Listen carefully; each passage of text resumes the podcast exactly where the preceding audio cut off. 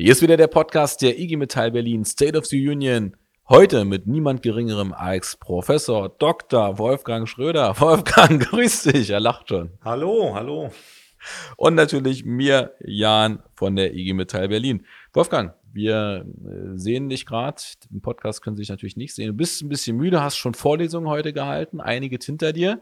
Warum du überhaupt Vorlesungen hältst, warum du überhaupt hier bist, erzählst du uns gleich. Bevor wir zu deinem Werdegang kommen, wo du herkommst und allen anderen Dingen, haben wir gleich mal eine Frage zum Wachwerden. Wozu eigentlich noch Gewerkschaften? Ja, damit Solidarität gelebt wird, damit soziale Gerechtigkeit praktiziert wird, damit diese Republik auch mit den Interessen versorgt wird, die die Mehrheit der Menschen prägen, nämlich Interessen von Beschäftigten, von Lohnabhängigen, die täglich einer harten Arbeit nachgehen, die eine Stimme brauchen und äh, Gewerkschaften sind dafür geschaffen worden im 19. Jahrhundert. Wenn es sie nicht gäbe, müsste man sie jetzt erfinden. Aber diese Gewerkschaften sind leider leiser geworden, ihr Einfluss ist enorm zurückgegangen und insofern ist da einiges zu tun, um die Stimme der Arbeit in angemessener Form zur Sprache zu bringen. Warum sind die Gewerkschaften leiser geworden? Warum ist der Einfluss zurückgegangen? Woran machst du das fest? Das macht sich fest an der Zahl der Mitglieder, das macht sich fest an der teilweise nicht so klaren Berücksichtigung von Arbeitnehmerinteressen in dieser Republik. Und es macht sich auch fest, wenn man die öffentliche Landschaft sich anschaut. Also wenn man zum Beispiel mal den ganz banalen Faktor nimmt, Talkshows. Also ich habe schon seit Jahren kein, keine Gewerkschafterin, keinen Gewerkschafter mehr in einer Talkshow gesehen. Jetzt kann man Talkshows für ein lässliches, überflüssiges Moment der öffentlichen Kommunikation begreifen ergreifen. Dafür sprechen viele Gründe, aber das ist nach wie vor eine Arena, in der die öffentlichen Dinge ausgetauscht und kommuniziert werden. Und wenn diejenigen, die die Gewerkschaften vertreten, da überhaupt nicht repräsentiert werden, dann fragt man sich natürlich schon, was ist da los und warum können und wollen und dürfen die öffentlich nicht mehr auftreten, weil sie sind ja ein wichtiger Faktor der Strukturierung unserer Gesellschaft. Sie vertreten die Interessen der Beschäftigten und die kommen ja in allen Bereichen zum Tragen. Und wenn die Hauptakteure, die diese Interessensvermittlungsarbeit leisten, aber öffentlich nicht mehr präsent sind und man überhaupt kein Gesicht mehr von ihnen kennt, dann ist das natürlich schon problematisch. Ja, die Frage, die sich da stellt, ist natürlich, woran liegt es? Liegt es an den Gewerkschaften selber? Liegt es auch daran, dass die Medien, äh, und dazu gab es ja auch mal eine Studie der Otto Brenner Stiftung, natürlich auch nicht mehr so rezipieren wie vielleicht noch vor 10, 15 Jahren? Ähm, die könnten wir mal zusammen beantworten in den nächsten 30, 40 Minuten. Jetzt ist aber die Frage, die sich vielleicht alle stellen, die gerade zuhören. Warum spreche ich mit dir überhaupt über dieses Thema? Was ist dein Bezug zu Gewerkschaften? Wo kommst du eigentlich her? Und da fangen wir jetzt von Anfang an an. Wo bist du geboren? Ich bin in Main in der Eifel geboren. Das ist unweit von Bonn, aber auch nicht so ganz weit von der luxemburgisch-belgischen Grenze entfernt. Mhm. Also im Westen dieser Republik. Und insofern ist vielleicht erklärungsbedürftig, warum ich mich sehr für den Osten interessiere, ja. weil der Osten natürlich das Element in dieser Republik ist, mit dem diese Republik eine andere geworden ist, was wir erst im Laufe der Zeit so richtig realisiert haben. Und das wiederum ist auch eine kleine Teilantwort auf die Frage, warum Gewerkschaften schwächer geworden sind.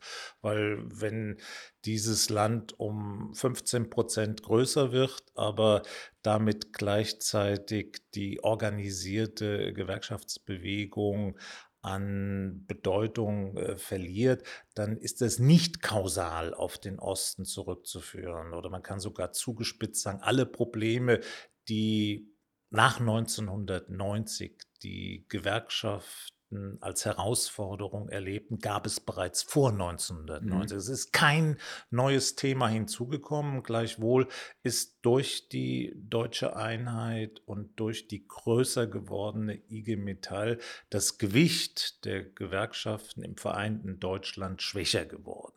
Und insofern gibt es eine gewisse Paradoxie. Auf der einen Seite haben wir eine größer gewordene Gewerkschaftsbewegung, zumindest der Territorialität nach, weil man mhm. ist für 15 Prozent mehr Menschen zuständig, man ist in einem größeren Kontext aktiv und trotzdem kann man das nicht in ein höheres Gewicht, in höheren Einfluss übersetzen. Also muss man graben in der Zeit der 70er und 80er Jahre und das ist die eigentliche Epochengrenze, in der sich nämlich das Produktionsmodell verändert hat, die Globalisierung gegriffen hat und mit Produktionsmodell, Globalisierung und einer zunehmenden gesellschaftlichen Heterogenität Herausforderungen auf die Tagesordnung gekommen sind, die die äh, Gewerkschaften in ihrer Organisationspolitik nicht so abbilden konnten, dass sie gewissermaßen mit dem Strukturwandel auf Augenhöhe gewachsen sind. Und das ist auch einer meiner zentralen Forschungsthemen. Ich befasse mich nämlich damit, wie sich Organisationen und Institutionen an veränderte Umweltbedingungen mhm. anpassen. Mhm.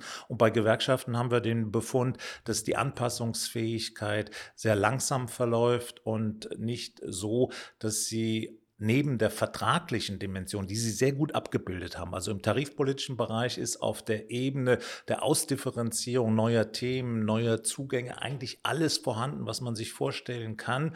Aber es ist Ihnen nicht in gleichem Maße gelungen, neue Beschäftigtengruppen, neue Milieus, neue betriebliche Konstellationen in Ihrer Organisation willkommen zu heißen und in diesem Sinne eine dynamische Organisation zu sein, die all das ab abbildet, was die moderne, neue und heterogenere Bundesrepublik ausmacht. Und der zentrale Faktor ist, an dem ich festmache, dass die Gewerkschaften unzureichend passfähig für unsere Zeit sind, dass es ihnen nicht gelungen ist, Frauen in gleichem Maße anzusprechen und zu motivieren wie Männer. Das heißt, Gewerkschaften sind von ihrer Grundausstattung, das ist jetzt eine sehr pauschale Identifikation männerorientierte Organisationen geblieben, vor allen Dingen im verarbeitenden äh, Sektor.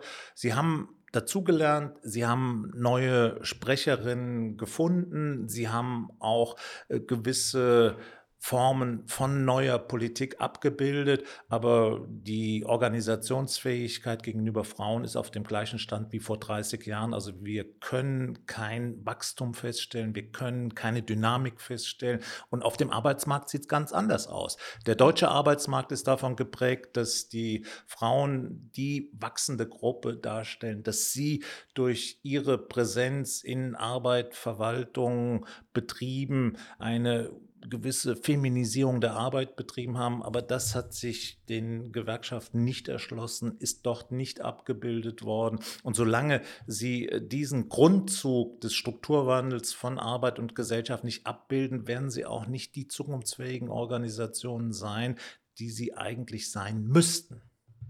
Naja, und dann haben wir noch nicht mal gesprochen über die nächste Umwälzung, Digitalisierung, Tech-Welt und so weiter.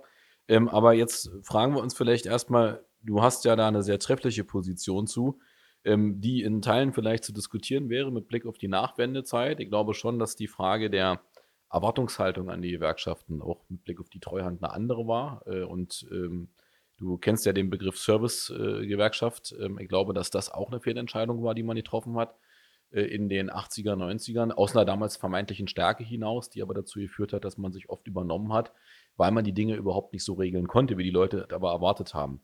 Aber wir kommen nochmal zu dir zurück.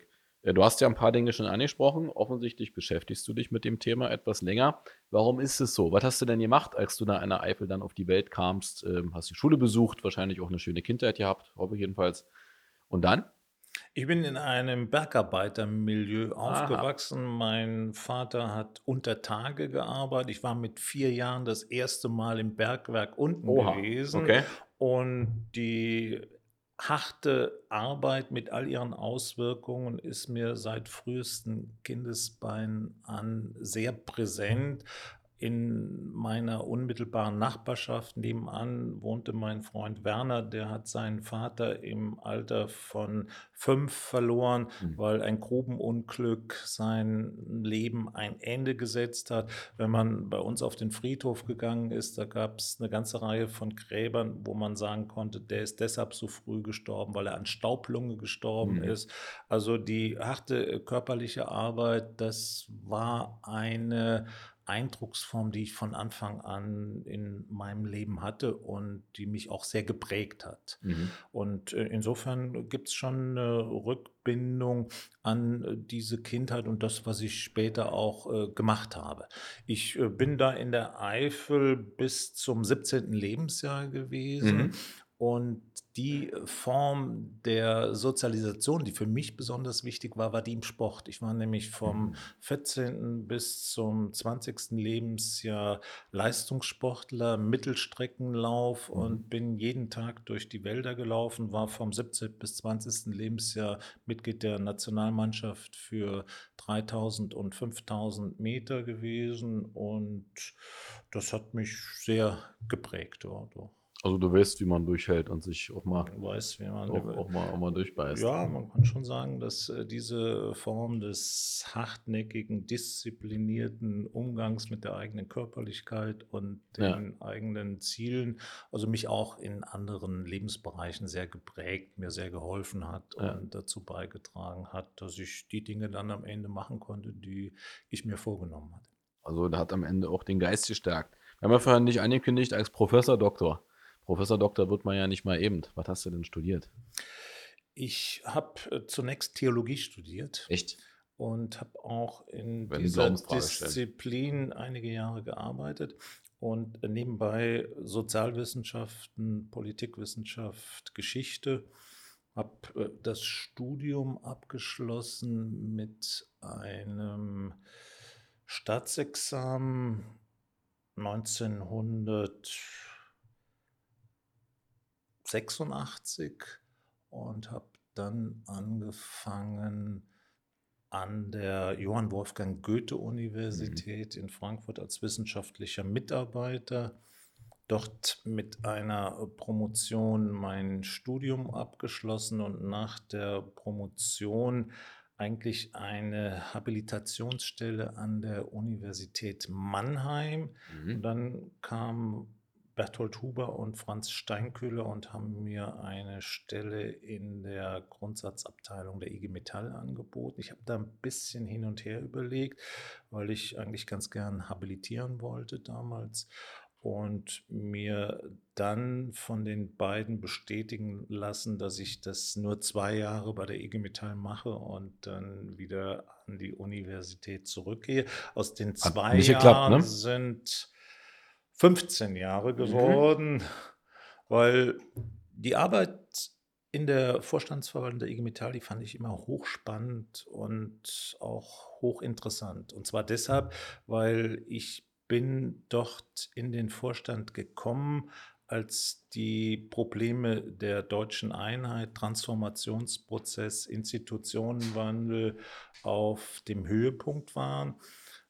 Das war 1991. Damals hatte die IG Metall gerade diesen legendären Stufentarifvertrag abgeschlossen, der 1993 mit einer hundertprozentigen Anpassung enden sollte, beziehungsweise seine komplette Realisierung finden sollte. Und ich bin in diese Phase dort hineingekommen, wo einerseits alles in Bewegung war im Bereich der Transformation Ostdeutschland und weniger bemerkt wurde die gesamtdeutsche Strukturkrise, die zwischen 1993 und 1996 mehr Arbeitsplätze gekostet hat als alle anderen Krisen danach, auch wenn diese anderen Krisen in unserem heutigen Bewusstsein eine ganz andere Rolle spielen, weil sie in welthistorischen Dimensionen sich abspielten, also die Welt Finanzkrise, die Covid-Krisen. Aber das, was damals stattfand, war für die deutsche Industrie von eklatanter Bedeutung, weil sich doch das deutsche Produktionsmodell grundlegend veränderte, weil vor allen Dingen für die Automobilindustrie die Zulieferer von West nach Ost gelaufen sind und damit mhm. ist die preisliche Wettbewerbsfähigkeit der deutschen Industrie auf ein ganz neues Niveau gehoben worden. Zweitens ist äh, das, Amerik das, äh, das amerikanische Beispiel von Rationalisierung in Richtung Japan gewandert. Das mhm. heißt, die Just-in-Time-Modellstrukturen sind von den Deutschen in einer Art und Weise rezipiert worden wie von keinem anderen Land. Und am Ende stand ein hochwettbewerbsfähiges Automobilproduktionsmodell der exportorientierten Institutionenordnung, dass äh, dieses Modell dann bis auf den heutigen Tag in einer sehr guten Wettbewerbsfähigkeit hat entwickeln lassen. Und das wird häufig nicht so richtig erkannt, was da alles passiert, sondern wir konzentrieren uns immer auf die Problemlagen in Ostdeutschland, die für mhm. die dortigen Menschen dramatisch waren. Das äh, wurde dann zu meiner zentralen Aufgabe, zu verstehen, wie dieser Transformationsprozess den Menschen den Boden unter den Füßen weggezogen hat. Weil es gab es welthistorisch, glaube ich, einzigartig, dass eine gesamte Gesellschaft sich neu ausrichten musste, ohne dass sie dies aus freien Stücken und nacheinander und ungleichzeitig, sondern alle gleichzeitig mussten durch diese Mühlen des Ungewissen und der offenen Zukunft hindurch.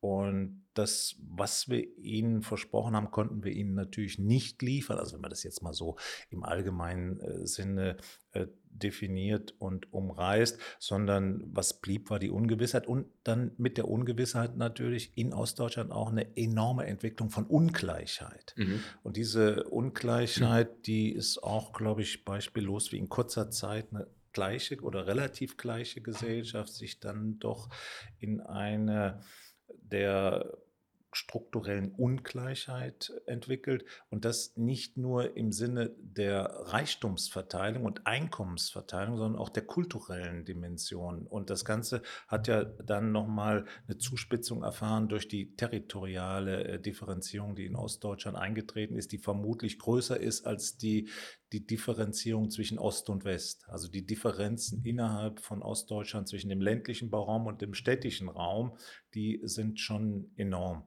Und die haben ja auch maßgeblich zur Dynamik des Ostens beigetragen, weil wenn wir heute die Bilanz nach 30 Jahren sehen, dann sind die größeren Städte ja im Großen und Ganzen mit gewissen Ausdifferenzierungen in den Städten selbst sehr auf dem äh, Westniveau oder enger an den, an den westlichen ja, Standards so. dran, während ja. der ländliche Bereich eine ganz andere Entwicklung genommen hat. Und für den ländlichen Bereich ist für mich das interessanteste Phänomen die Sozialfigur des Handwerkers. Mhm. Weil diese Sozialfigur des Handwerkers ist eine Referenzfigur für die Dynamik des ländlichen Bereiches, die ohne unsere etablierte Vorstellung der organisierten Zivilgesellschaft sich entwickelt hat.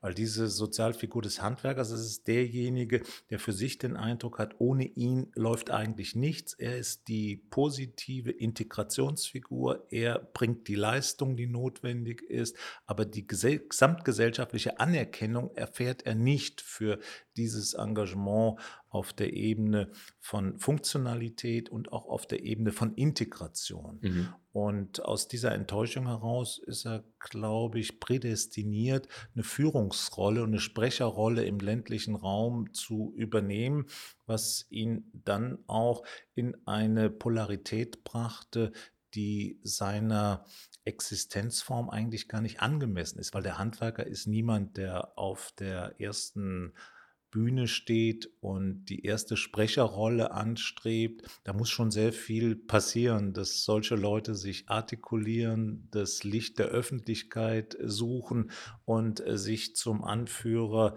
für äh, größere Gruppen machen. Und das ist in Ostdeutschland passiert und das scheint mir ein ganz wesentlicher Unterschied zu sein. Auf der anderen Seite haben wir aber die organisierte Gewerkschafts- und Arbeiterstruktur, die nicht eine gleichermaßen attraktive und ähnlich dynamische Rolle in Ostdeutschland übernehmen konnte. Und diese ungleiche Entwicklung zwischen unterschiedlichen äh, sozialen Milieus und sozialen Gruppierungen ist auch wiederum so ein Schlüssel zum besonderen Verständnis dieser Ostentwicklung. Und äh, in der äh, Frage, wie kann man diesen Osten verstehen, habe ich den Westleuten immer gesagt, stellt euch mal vor, ihr bekommt alles abgenommen und müsst alles euch neu aneignen. Das gibt es im Westen nicht. Es gibt einzelne Gruppen, es gibt einzelne Personen, es gab auch mal einzelne Hotspots, wo Strukturwandel in größerem Maße angesagt war. Das Ruhrgebiet natürlich in Rheinland-Pfalz, ja. Pirmasens, in äh, anderen Regionen im Schwarzwald die Uhrenindustrie. Aber hier gab es erhebliche Mittel von außen, die auf einzelne Personen gerichtet waren und drumherum blieb aber alles relativ stabil.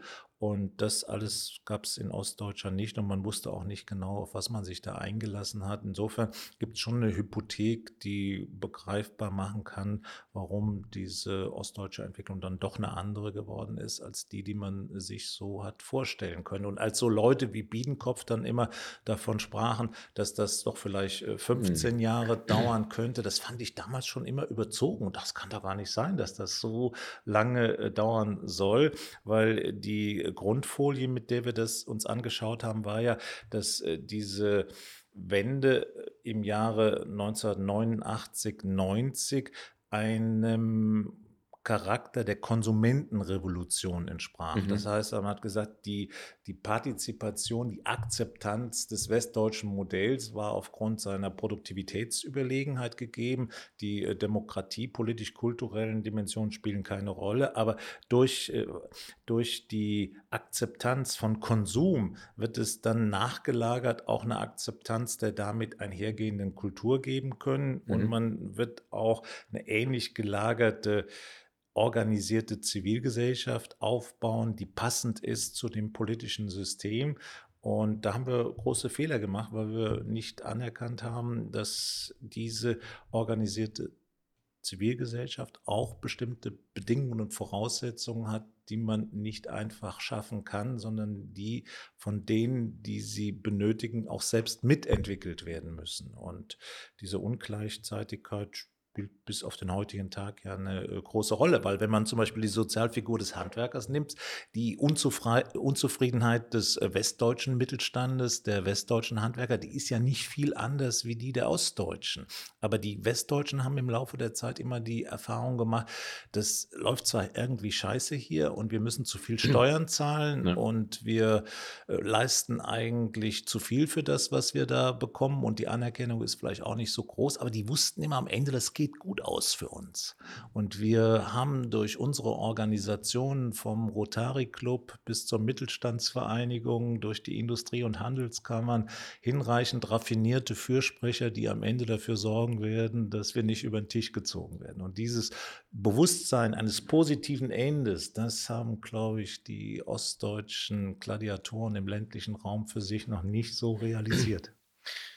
Also, also ich habe jetzt diverse Themen, in die man rein könnte. Ähm, du weißt ja, ich bin äh, in Berlin-Köpenick, also im Osten geboren, habe natürlich da durchaus meine Erfahrung. Ähm, ich finde spannend, dass, dass mal jemand äh, mit einem westdeutschen Blick raufguckt und ähm, also genau das sagt. Ne? Es gibt diese regionalen Unterschiede und die sind immens. Also zwischen äh, dem ländlichen Raum, ob es Brandenburg oder Sachsen ist und jetzt einem Berliner oder einem Leipziger, ähm, da ist einfach eine Welt dazwischen, weil offensichtlich auch die städtischen Kosmose, wenn man so will, sich anders entwickelt haben und vielleicht nicht eins zu eins mithalten konnten, aber mittlerweile fast auf diesem Niveau angekommen sind. Also gerade wenn du dir auch eine Stadt wie Leipzig anguckst. Was ich nicht zulasse, ähm, und da widerspreche ich dir, ist, die, der Ostdeutsche hat sich auch oft entmündigen lassen in meinen Augen, so nach dem Motto, ja, es war schlimm und wir armen ich finde, etwas mehr Kampfgeist an ein paar Stellen und zwar an den richtigen Stellen und nicht, du sprichst es ja, man könnte ja deine Sozialfigur des Handwerkers übrigens auf eine Nazi-Partei beziehen, nicht? Da gibt's ja einige, die sich da engagiert haben.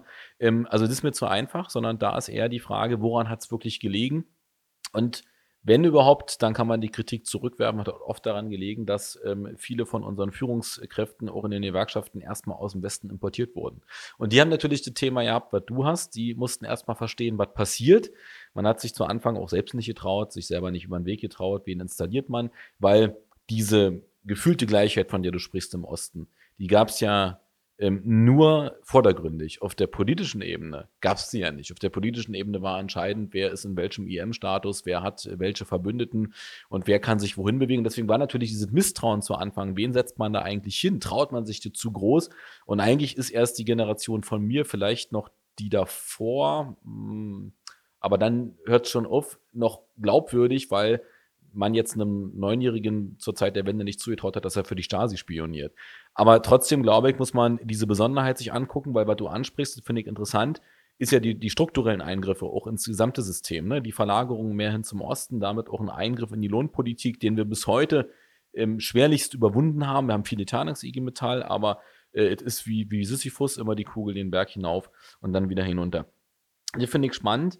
Mich würde noch mal interessieren, und der Blick ist, ähm, also ich möchte eigentlich am liebsten noch mit dir über den Osten und über die Auswirkungen diskutieren, weil ich einer der Verfechter bin die sagen, es ist an der Zeit, dieses ähm, Ostdilemma auch zu überwinden, und zwar im Jammertal, äh, sich, sich rauszubewegen und jetzt die Dinge auch in die Hand zu nehmen. Da, wo wir es getan haben, als IG Metallerinnen und Metaller, waren wir erfolgreich. Da, wo wir natürlich weiter nur äh, Arme verschränken und warten, passiert nichts, weil ich glaube, wenn man mal auf die heutige Zeit guckt und die Transformation, du sprichst den an, noch aus den 90ern, ja, aus den 80ern, Transformation ist ja präsent wie nie. Heute ist sie anders zu verstehen, heute geht es um die Veränderung der Arbeitswelt, Digitalisierung und so weiter.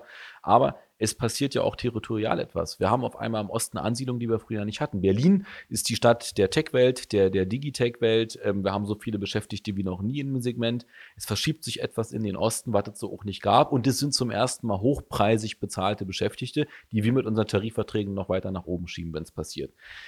Und da wäre meine Frage, du hast vorhin so, so, so ein paar Sachen gesagt, also die Frage, von, wir haben die Frauen zum Teil nicht erreicht als Gewerkschaften. Da würde ich jetzt natürlich dir entgegnen, naja, aber Verdi hatten 60 Prozent ihren Frauenanteil. Punkt erstmal an der Mitgliedschaft. Die IG Metall bildet das, was sie an Frauen in den Betrieben hat, im Durchschnitt ab. Zum Teil übrigens sogar mehr. Ähm, und leider, ähm, das ist auch ein Teil der Wahrheit, ich habe eine Zeit lang gedacht, wenn wir in die Tech-Welt immer mehr gehen, in die Digi-Welt, dass wir dann einfach einen höheren Frauenanteil bekommen. Ist auch Essig damit. Auch da ist es so, dass das mehr Männer als Frauen machen. Es verbessert sich zum Teil. Es gibt ein paar Bereiche, wo auch mehr Frauen reinkommen, aber einen Anteil von 50-50 bekommst du nicht. Und da ist ja so ein bisschen die Frage, also wir können ja nicht mehr organisieren, als das, was da ist. Wo siehst du heute, wenn ich dir, habt dir vorhin die Frage gestellt, wozu noch Gewerkschaften? Und du hast ja auch eine spannende Arbeit. Ich muss die mal vorlesen. Du hast damals äh, eine Arbeit geschrieben zum Thema Katholizismus und Einheitsgewerkschaft. Da musste nachher noch von erzählen, der Streit um den DGB. Und der Niedergang des Sozialkatholizismus ist hochspannend, weil ich in meinem sozialwissenschaftlichen Bereich ähm, mich damals auch mit dieser Frage beschäftigt habe, wie ist die Kirche eigentlich aufgestellt zu der Frage sozial. Äh, die hat ja eigentlich eine soziale DNA, äh, die sie aber immer wieder verlassen hat. Wo würdest du, bevor wir darauf zurückkommen, heute, wenn jetzt hier hier sitzt jemand vor dir, der viele dieser Dinge versucht zu bewegen. Diese, diese Chefstelle, diese IG Metall Berlin versucht sehr progressiv die Dinge anzugehen. Wir gehen tief in die Prozesse rein. Manchmal auch gegen Kritik der eigenen Organisation, die sagt, warum macht ihr das? Wir sagen, weil wir es anders nicht hinkriegen.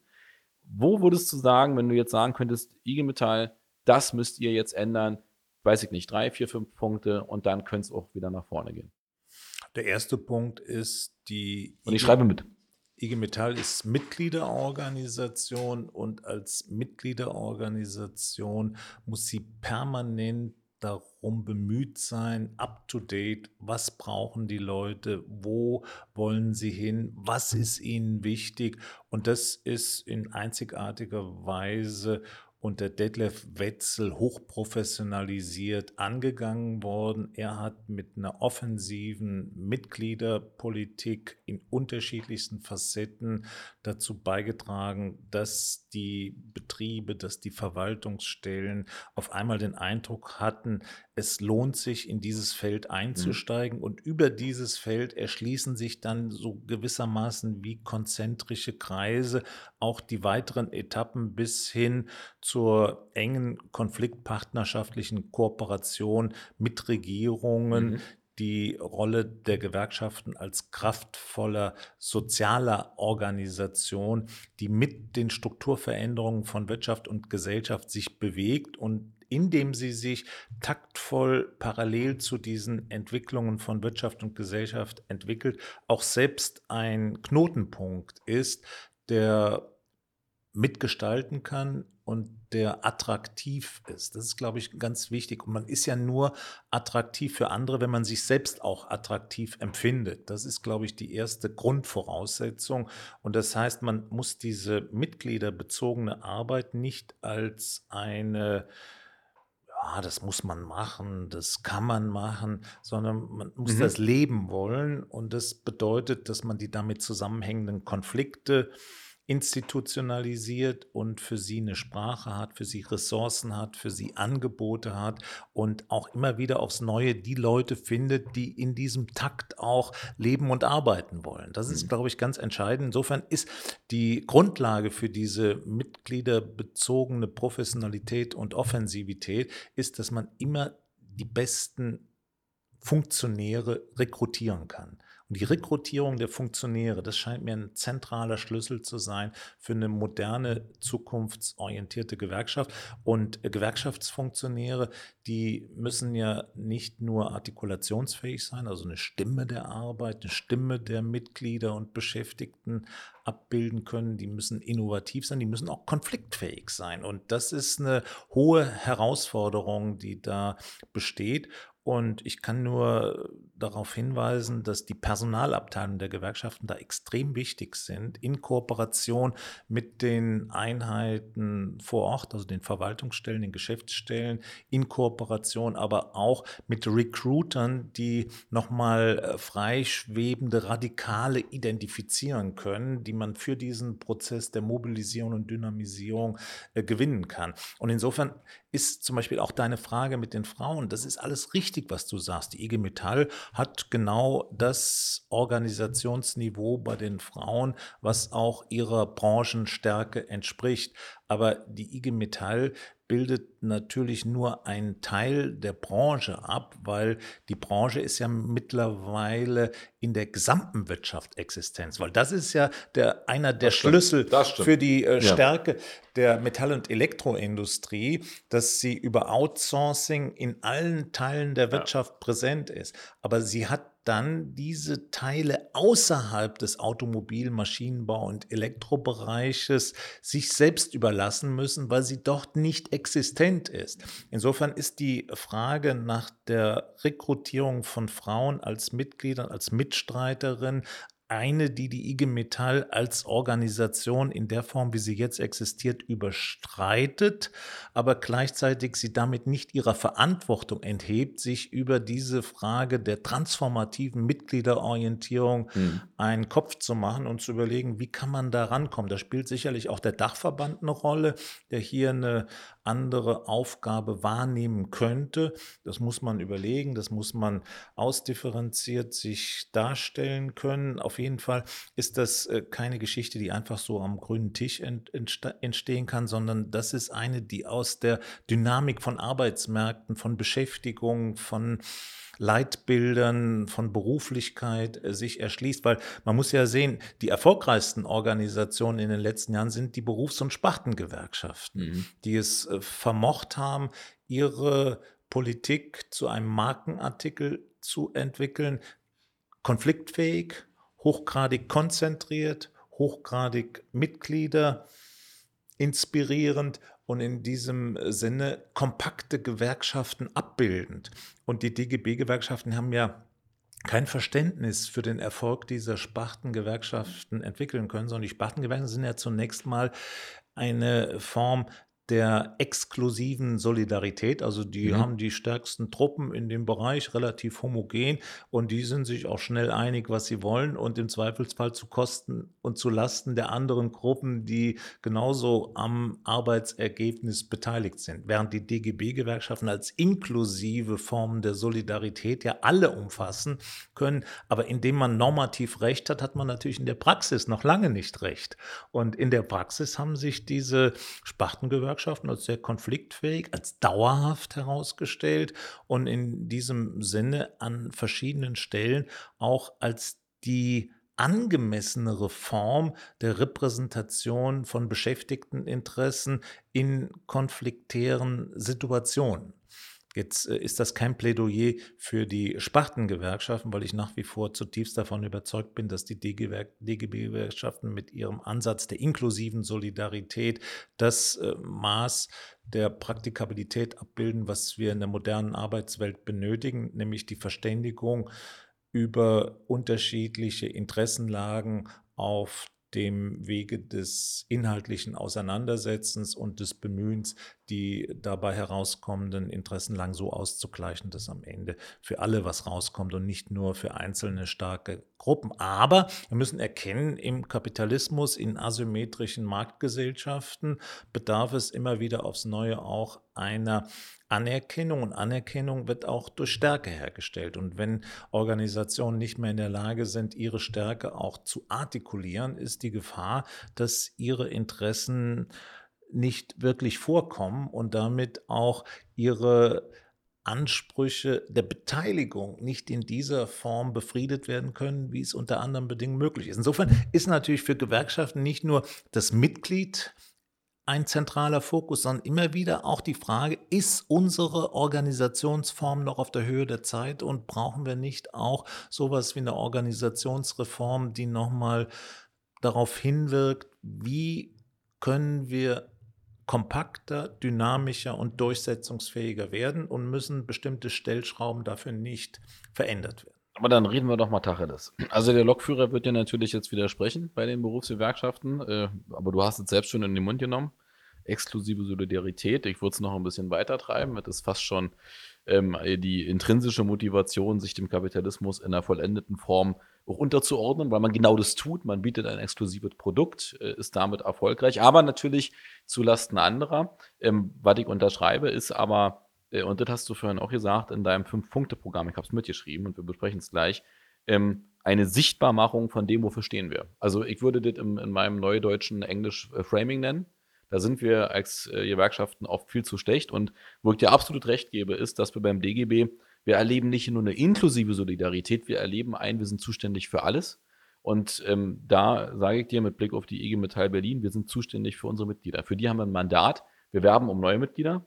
Aber wenn ich den DGB manchmal erlebe, und das ist jetzt eine Fundamentalkritik, die, ähm, die mir auch nicht, nicht persönlich wehtut, sondern eher anderen, ähm, wir können uns nicht zu allem und jedem äußern. Wir müssen uns mal wieder darüber klar werden, was ist unser Kern? Das können zwei, drei Themen sein.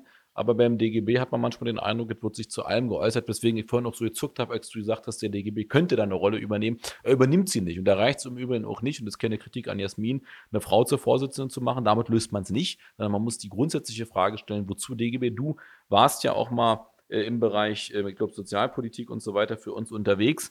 Ähm, und warum gönnen wir uns doppelte Abteilungen? Weil wir zum Teil dem auch nicht trauen. Das ist auch eine Frage, die wir uns stellen müssen.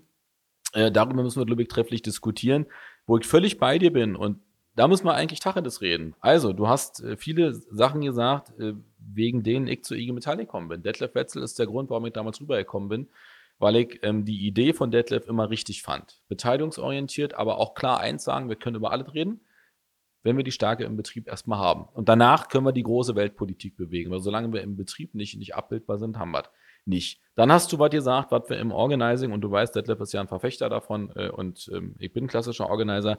Was du gesagt hast, ist entscheidend. Äh, Recruiting der Funktionäre, Schlüsselfiguren finden, die Leute finden, die up to date sind, mit uns auf Augenhöhe agieren. Ich kann da alles nur unterschreiben. Warum? Und die Personalabteilung auch in der Frage hauptamtliche Funktionäre bin ich auch beide, ist eine andere Schlachtzahl.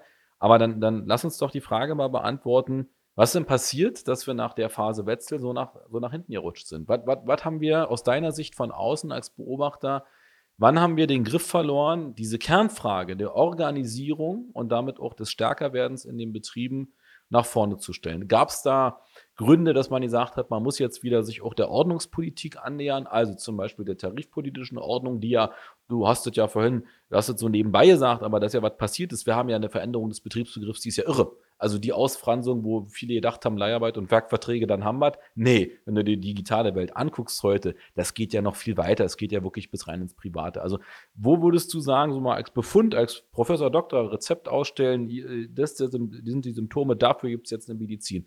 Wo sind wir eigentlich falsch abgebogen in den letzten Jahren?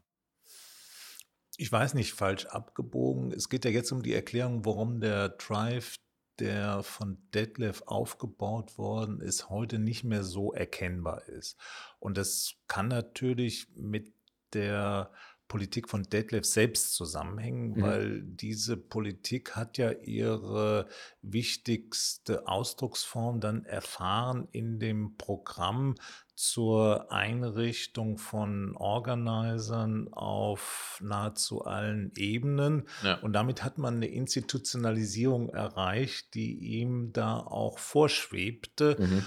Und das war zunächst mal das Ziel gewesen, dass das Ganze nicht mehr von den kraftvollen Aktivitäten einzelner mutiger Frauen und Männer abhängt, sondern dass man es institutionalisiert und damit in den Regelbezug übernimmt, mhm. professionalisiert, routinisiert und flächendeckend präsent hat. Gut, äh, trotzdem war allen Beteiligten klar, dass es weitergehen muss und dass es weiterer Innovation bedarf, um diese Frage der Mitgliederorientierung präsent zu haben. Und die stärkste Gegenkraft ist der demografische Wandel, mhm. weil diese Organisation natürlich eine strukturell überalterte Organisation ist, wo die Babyboomer jetzt so langsam ausscheiden und von unten nicht so viel nachwächst, um deren Plätze wieder aufzufüllen.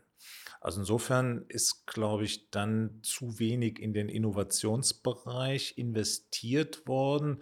Und man dachte vermutlich, dass man durch hochattraktive Tarifverträge diese Attraktivität eben herstellen kann. So eine Art Selbstläufer. Wenn wir die richtigen Tarifverträge und die besten Tarifabschlüsse haben und dann über entsprechende äh, staatliche Stützungsmaßnahmen nochmal zusätzliche Hilfen erhalten, dann müsste sich das kompensieren lassen, was wir demografisch drohen zu verlieren. Also das hat sich nicht bewahrheitet, das kann man auf jeden Fall sagen. Aber die Organisation ist natürlich auf einem hochentwickelten Stand, was die Ausdifferenziertheit von Tarifverträgen angeht, was ihren Einfluss auf die Gesetzestätigkeit angeht. Wir hatten nie so eine harmonisch unterstützende Konstellation, wie wir sie unter Hubertus Heil im Arbeitsministerium jetzt haben. Das muss man auch mal in Erinnerung rufen, der ja mit seinen Aktivitäten im Bereich der Betriebsverfassung, im Bereich des kollektiven Arbeitsrechts, Arbeitsrecht, im Bereich der Mindestlohn- und sonstigen Unterstützungsmaßnahmen einiges von dem äh, kompensiert, was uns in der Fläche verloren geht, dadurch, dass wir das auf, auf der Ebene von Selbstregulation äh, nicht mehr hinbekommen. Aber damit kann man sich nicht zufrieden geben, weil mhm. die Entwicklung seit einigen Jahren weist nur nach unten und unter diesen äh, Bedingungen braucht man natürlich schon ein paar Highlights, wo man deutlich macht, okay, wir sind nicht so schnell wie der demografische Wandel, aber wir haben substanzielle Antworten auf die großen Fragen, die uns gegenwärtig gestellt werden und sind in der Lage, da auf Augenhöhe zu agieren. Aber wichtig ist schon, die Gewerkschaften können auch mit einem gewissen Stolz darauf hinweisen, dass sie trotz dieser nicht so schön Mitgliederentwicklung up-to-date sind, weil sie schon ein tiefes Verständnis vom Strukturwandel von Technologie, Strukturwandel von Industrie und Regionen haben. Und das Transformationsthema hat der Vorstand der IG Metall, wie ich finde, sehr gut angegangen. Allerdings vielleicht auch hier zu wenig im Sinne einer sozialen Bewegung und zu sehr im Sinne einer verwaltungsorientierten Implementationseinheit. Aber das ist ein spannender Punkt, weil, also ich will das auch unterschreiben, wir wollen ja jetzt hier auch nicht die IG Metall schlagen, sondern wir wollen mal ernsthaft äh, in die Vergangenheit gucken und mal so einen Befund ausstellen. Ähm, die Transformation ist mittlerweile, glaube ich, eins der akzeptiertesten Themen in der IG Metall, die auch wirklich angegangen werden. Die Frage ist eher, wie kriegst du es wirklich als soziale Bewegung nach vorne? Weil wir haben immer noch die Erfahrung, dass so wie in der Tarifrunde die klassischen Themen, mehr Kohle und so weiter, die Dinge sind, die verstanden werden. Transformation ähm, ist etwas, was sehr erklärungsbedürftig ist, wo oft auch ähm, nicht die Zeit wirklich für da ist und wo wir die größten Erfolge leider immer erst dann haben, wenn es zu spät ist. Also wenn wir aus dem äh, Betrieb sozusagen aus der Abwehr heraus dann doch transformieren dürfen, äh, was wir ja auch tun, wo wir tiefer eingreifen. Davor äh, erscheint mir dieses Thema nach wie vor sehr schwierig und da bin ich bei dir. Da konkurrieren wir natürlich mit anderen äh, Bewegungen, die sich äh, in, dem, in dem Feld äh, Klimawandel und so weiter auch bewegen, die zwar jetzt nicht die Lösung haben, die wir haben für die ganze Frage Arbeit, die ja immer noch irgendwie gemacht werden muss und damit auch regulierungsbedürftig ist, ähm, aber die offensichtlich da etwas mehr am, du hast es vorhin ja genannt, up to date sind, also sozusagen am, am Zahn der Zeit. Jetzt hast du aber, wenn du guckst so ein bisschen auf die Uhr, wir haben natürlich wahrscheinlich jetzt schon, guck mal in die Richtung etwas überzogen, sind schon äh, bei einer halben Stunde und haben, dürfen, wir dürfen aber noch ein bisschen. Ich habe natürlich noch ein paar politische Fragen an dich, be, be, bevor du hier sozusagen aus dem Gespräch entlassen wirst. Du bist Mitglied im Rat der Arbeitswelt. Da darfst du gleich mal für die Oma erklären, ähm, und damit meine ich auch wirklich, dass es jeder versteht, was machst du da eigentlich und warum bist du da Mitglied. Du hast ähm, gerade aber noch was angesprochen, was ich übrigens sehr teile. Wir haben mit Hubertus Heil äh, einen Minister, der in meinen Augen sehr nah dran ist an den Gewerkschaften. Für uns ein Vorteil, gleichzeitig eine SPD, die an vielen Stellen uns zwar nutzt, aber manchmal auch gerne benutzt und an ihren Glanzzeiten auch nicht ganz mehr anschließen kann. Ich darf das sagen, äh, obwohl ich natürlich weiß, dass du auch Mitglied bei der SPD bist, steht ja auch hier drin in deinem Wikipedia-Eintrag. Und mich würde aber auch da nochmal deine Einschätzung interessieren.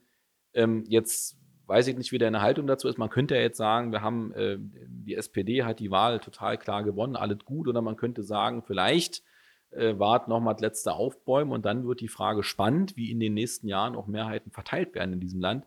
Dazu würde mich durchaus und wahrscheinlich auch unsere Zuhörerinnen und Zuhörer interessieren, wie ist deine Haltung dazu? Was glaubst du? Was siehst du gerade? Weil auch da die Frage up-to-date sein, Zeichen der Zeit erkennen, sag mal, da sind, sind wir ja durchwachsen unterwegs. Also den Befund für, für, von Hubertus Heil, den unterschreibe ich dir. Äh, in anderen Fällen ähm, sind Fragen offen. Ich möchte jetzt auch nicht die konzertierte Aktion auswerten, könnten wir aber auch, die äh, in der Tat ein spannender Versuch war.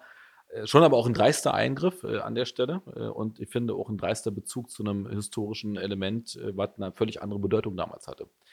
Jetzt aber erstmal von vorne. Rat der Arbeitswelt. Was ist das? Das ist ein Beratungsgremium der Bundesregierung, ganz genau des Bundesarbeitsministeriums. Die Idee, die mit der Etablierung dieses Gremiums verbunden war, stammt der Überlegung her, wir haben den Sachverständigenrat zur Bewertung der gesamtwirtschaftlichen Entwicklung. Dieser Sachverständigenrat war in der Vergangenheit eigentlich meistens neoliberal, ordoliberal aufgestellt und es wäre wichtig, dem mal was entgegenzusetzen. Mhm. Was sind eigentlich die Konsequenzen des wirtschaftlichen Strukturwandels für Arbeit und wie muss Arbeit so gestaltet werden, dass sie menschenorientiert ist, dass sie human ist und dass die Potenziale der Menschen dort sich äh, wiederfinden und in diesem Sinne nicht nur abstrakt, sondern auch beteiligungsorientiert. Also welche Form von Mitbestimmung, welche Form mhm. von Implementierung benötigt man.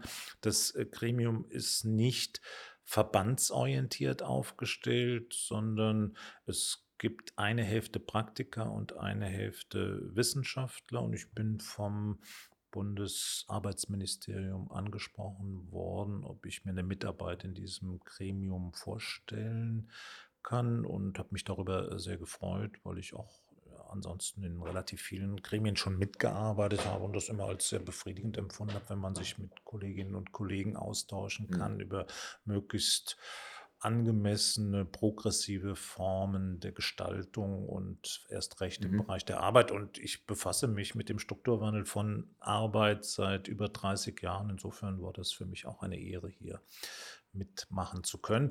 Die Fragen, mit denen wir uns gegenwärtig beschäftigen, ist, äh, wie wirkt sich Industrie 4.0, wie äh, wirkt sich Digitalisierung auf die Arbeit im Mikrobereich aus? Also mhm. Also welche neuen Anforderungen, Qualifikationen, Veränderungen gehen damit einher?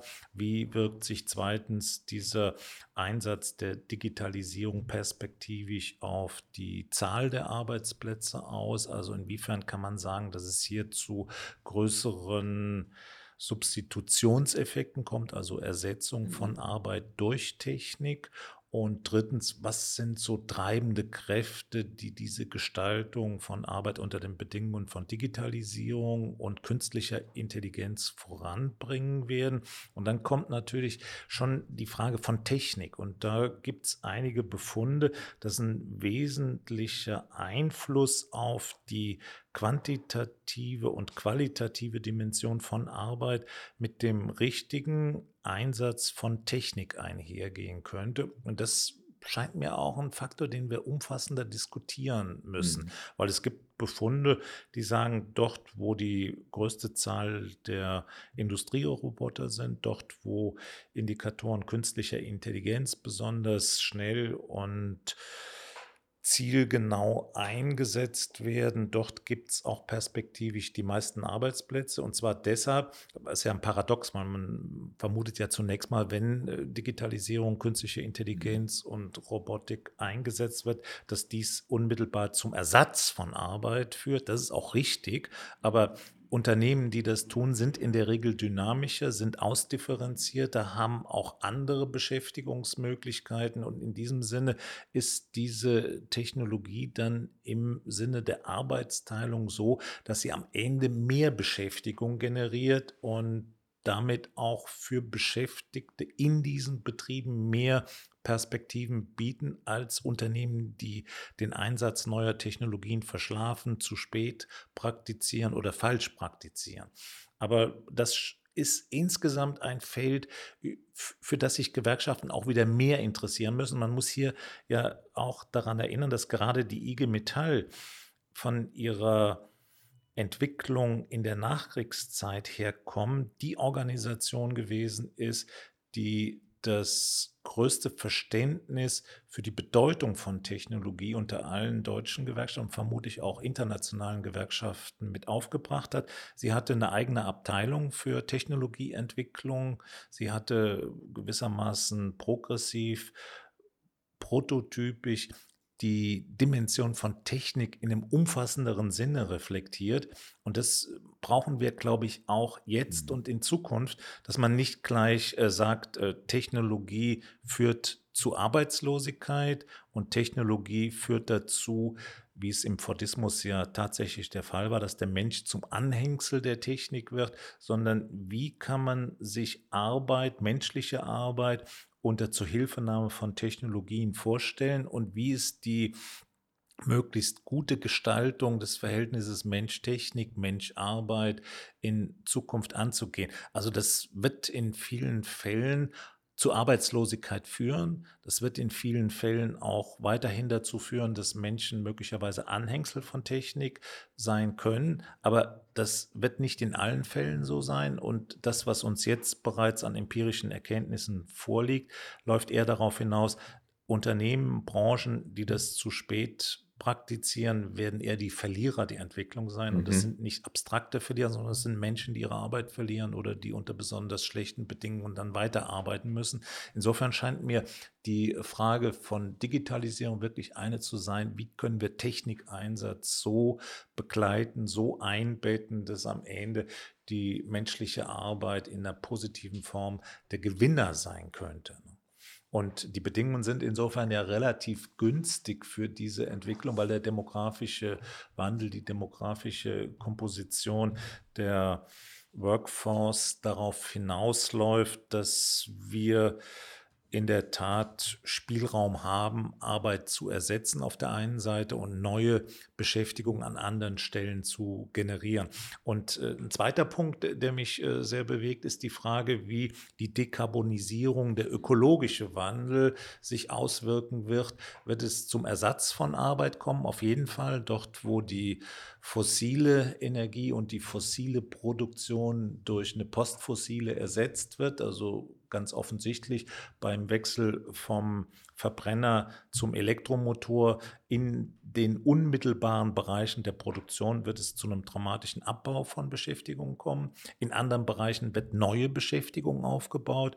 Und drittens führt es natürlich auch dazu, dass die Beschäftigung eine andere wird. Und das ist ein weiteres Thema, was die Gewerkschaften sehr stark zu ihrer Sache machen müssen, wenngleich ich weiß, dass es ein sehr schwieriges Thema ist, das Thema Qualifikation und Weiterbildung. Absolut. Weil das Thema Weiterbildung und Qualifikation hat eine explosive äh, Kraft für die weitere Entwicklung, weil man weiß nicht, wie viel Beschäftigung wir in Zukunft haben werden, man weiß nicht, welche Beschäftigung wir in Zukunft, aber wir wissen, es wird nicht so bleiben, wie es ist. Und deshalb brauchen wir ein solides, transparentes, systematisches Feld der Weiterbildung als vierter Säule unseres Bildungssystems. Und das ist sehr einfach dahergesagt, setzt aber voraus, dass man einen Neustart in der Weiterbildungspolitik mhm. praktiziert, der darauf hinausläuft, dass Weiterbildung transparenter gemacht wird. Also was für Weiterbildungsmodule gibt es überhaupt?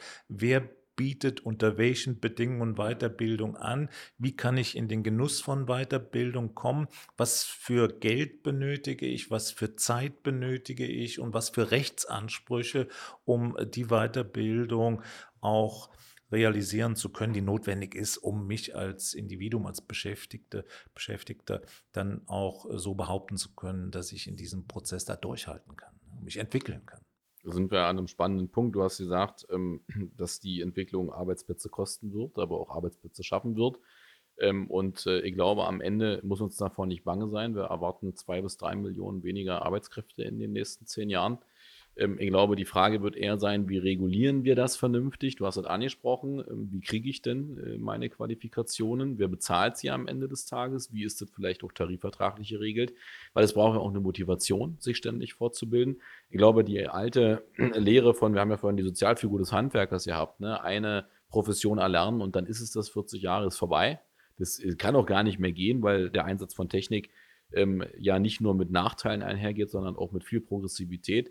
Ähm, ich finde, wenn man es mal runterbricht auf leider wieder die ländliche Region, äh, ich erinnere mich gut an einen Betrieb mit 800 Beschäftigten im tiefsten Sachsen, der wie eine Manufaktur noch arbeitete und äh, am Ende darüber auch fast kaputt gegangen ist, weil er eben nicht auf die richtigen technischen Standards gesetzt hat.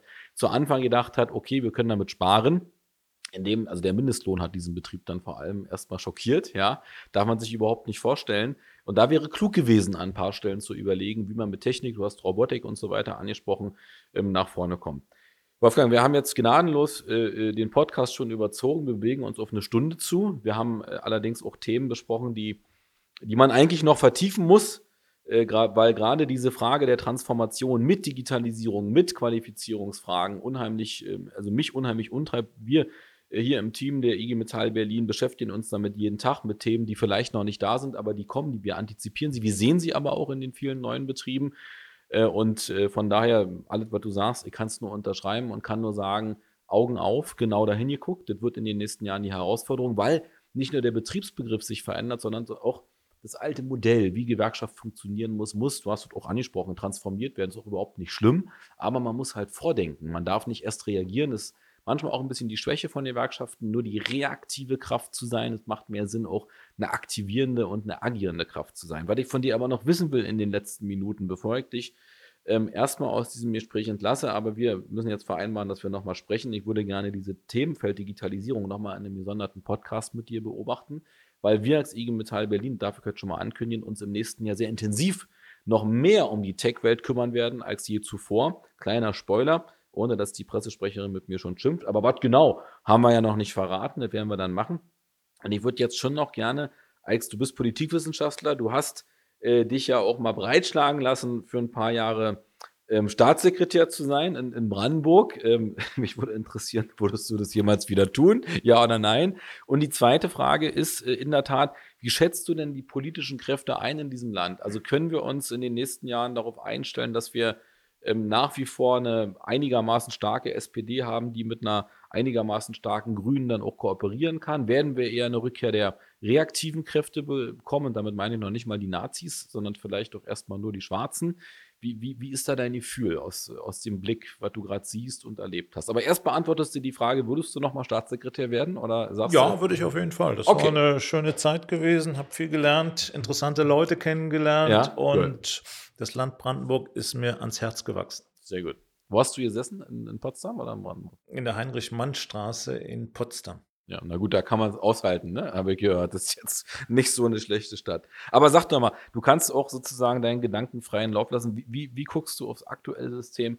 Was, nimmst du wahr? Wie nimmst du auch den Einfluss wahr? Wir haben es schon besprochen, ähm, die Frage Dekarbonisierung, also auch, auch Klimawandel. Was passiert mit dem politischen System der Bundesrepublik Deutschland? Ich habe ja eine Einführung ins politische System geschrieben, fünf Jahre lang daran gearbeitet und habe eine Mordsehrfurcht vor diesem hochelaborierten, kleinteiligen System, das ja für niemanden eine Generalvollmacht ermöglicht, sondern es ist ein System, das sich dadurch auszeichnet, dass eine permanente Verhandlungssituation existiert. Mhm. Permanent. Und insofern muss einem bei diesem System auch nicht Angst sein, wenn die Regierung wechselt. Mhm. Angst muss einem machen, wenn die Dynamik in der Gesellschaft insgesamt zu schwach wird. Okay. Und das ist, glaube ich, ein äh, großes äh, Problem. Und wir leben ja jetzt in einer Multikrisenkonstellation, wo nicht eine Krise nach der anderen kommt, sondern alle Krisen gleichzeitig, die mhm. sich wechselseitig verschränken, verstärken und damit eine Konstellation entwerfen, wo man große Hochachtung vor denen haben sollte, die diese Geschäfte augenblicklich verantworten. Und zwar von der Regierung bis zu den Verbänden. Und da gehören die Gewerkschaften an erster Stelle mit dazu. Zweitens ist dieses Land, glaube ich, an einer ganz schwierigen Stelle augenblicklich, wo es um die Grundlagen des Produktionsmodells geht, mhm. also von der fossilen zu postfossilen, aber auch wo Grundlagen wie zum Beispiel die Antriebstechnik neu konfiguriert werden. Aber das ist ja nur das kleine Segment der Automobilindustrie und wo aber alle Rahmenbedingungen, die dazugehören, auch sich sukzessive verändern. Die ganze Außenhandelspolitik, die Bundesrepublik ist eine exportorientierte Institutionenökonomie. Das heißt, das ist nicht so eine Lappalie dieses Verhältnis zu Europa, die Entwicklung in Europa. Aber ich bin als struktureller Optimist auch in dieser Lage nicht pessimistisch. Ich meine schon, dass das Potenzial, was dieses Land hat, hoch ist. Aber das, was von einigen intoniert wird, dass das Niveau des Reichtums zurückgehen könnte, das kann sein, aber vielleicht ist es auch eine Chance, auf eine nachhaltigere Kreislaufwirtschaft zu mhm. kommen, mhm. Stück für Stück und gleichzeitig dafür Sorge zu tragen, dass es auch wieder andere Formen der Verteilungspolitik geben kann. Weil die Spreizung, die wir jetzt so seit den 90er Jahren erfahren haben, die für die Bundesrepublik alt eher untypisch ist, eine so große Spreizung. Und die Spreizung ist weniger beim Primäreinkommen als beim Reichtum, beim Vermögen hm. angesiedelt. Mhm. Also man braucht, glaube ich, schon um eine gewisse Annäherung zwischen den Gruppen und Klassen herzustellen, schon nochmal einen Anlauf auch in der Vermögenspolitik. Sprich, man braucht eine andere Streuung auch beim Vermögensbesitz in der Breite. Wir sind ja zum Beispiel das Land, was mit einer der geringsten Eigentumsquoten mhm. in der mhm. OECD-Welt hat, mit nur 45 Prozent Eigentumsquote. Also da ist wirkliche Luft nach oben, wo man sich vorstellen kann, dass da einiges passiert. Die politischen Akteure sind ganz gut aufgestellt. Die Sozialdemokratie hat ja aus einer unglaublichen Krise 2017, 18 heraus einen Prozess gefunden, wo zumindest die innere Aufstellung mir ganz wohl gelungen zu sein scheint auf der zentralstaatlichen Ebene. Mhm. Das sieht anders aus in den Gliederungen, in den Kommunen, weil dort findet zuweilen ein veritabler Kampf zwischen identitären Kräften auf der einen ja. Seite und pragmatisch reformorientierten Kräften auf der anderen Seite statt. Ich habe das, also wenn ich das kurz erwähnen darf, in Hessen sehr hautnah erlebt, äh, jahrelang in Frankfurt, wobei die Frankfurter das ganz gut hinbekommen haben. Augenblicklich tobt der Kampf in Kassel wo also zwischen der identitären Gruppe, die den Parteiapparat komplett übernommen hat, mhm. gegen ältere Mandatsträger, die eng mit den Gewerkschaften verbunden sind, eine komplette Spaltung der Partei organisiert wurde, die durchaus fatale Konsequenzen für eine der sozialdemokratischsten deutschen Städte mit sich bringen kann. Mhm. Und das ist aber kein Einzelfall sondern man erlebt das an vielen Orten der Republik. Und wenn da nicht eine ähnliche Befriedung ermöglicht wird wie auf der zentralstaatlichen Ebene.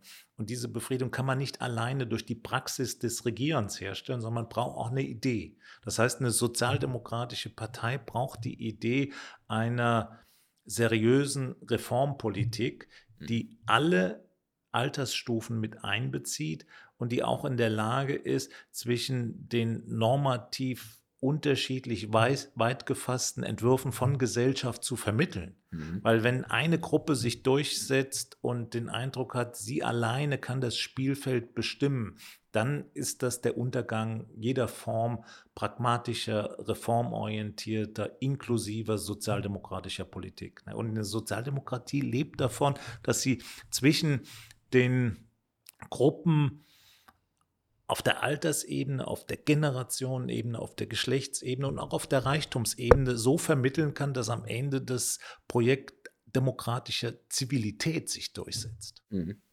War nochmal ein flammendes Plädoyer für deine Partei sozusagen, völlig in Ordnung.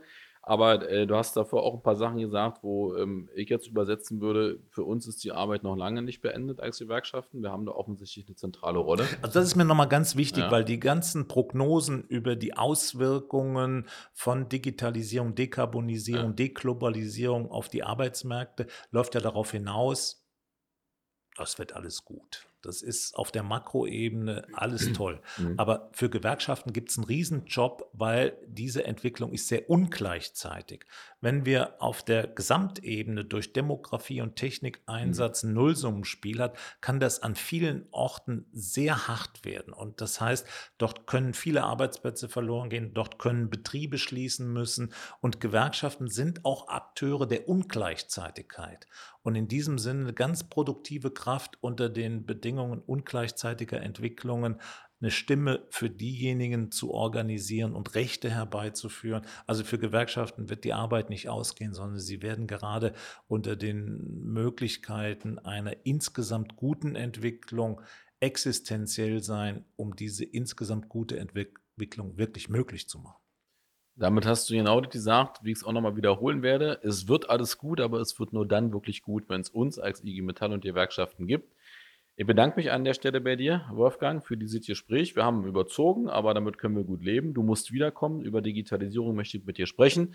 Ich möchte auch mit dir noch ein bisschen über den Rat der Arbeitswelt sprechen. Vielleicht können wir ja auch dir ein paar Impulse mit hingeben, dass du da Einfluss äh, nimmst äh, für uns. Ich bedanke mich erstmal für dieses spannende Gespräch bei dir. Ich hoffe, es hat dir auch ein bisschen gefallen. Und damit äh, gebe ich zurück ins Studio. Das war State of the Union, der Podcast der IG Metall Berlin. Danke, Wolfgang. Vielen Dank, auch meinerseits.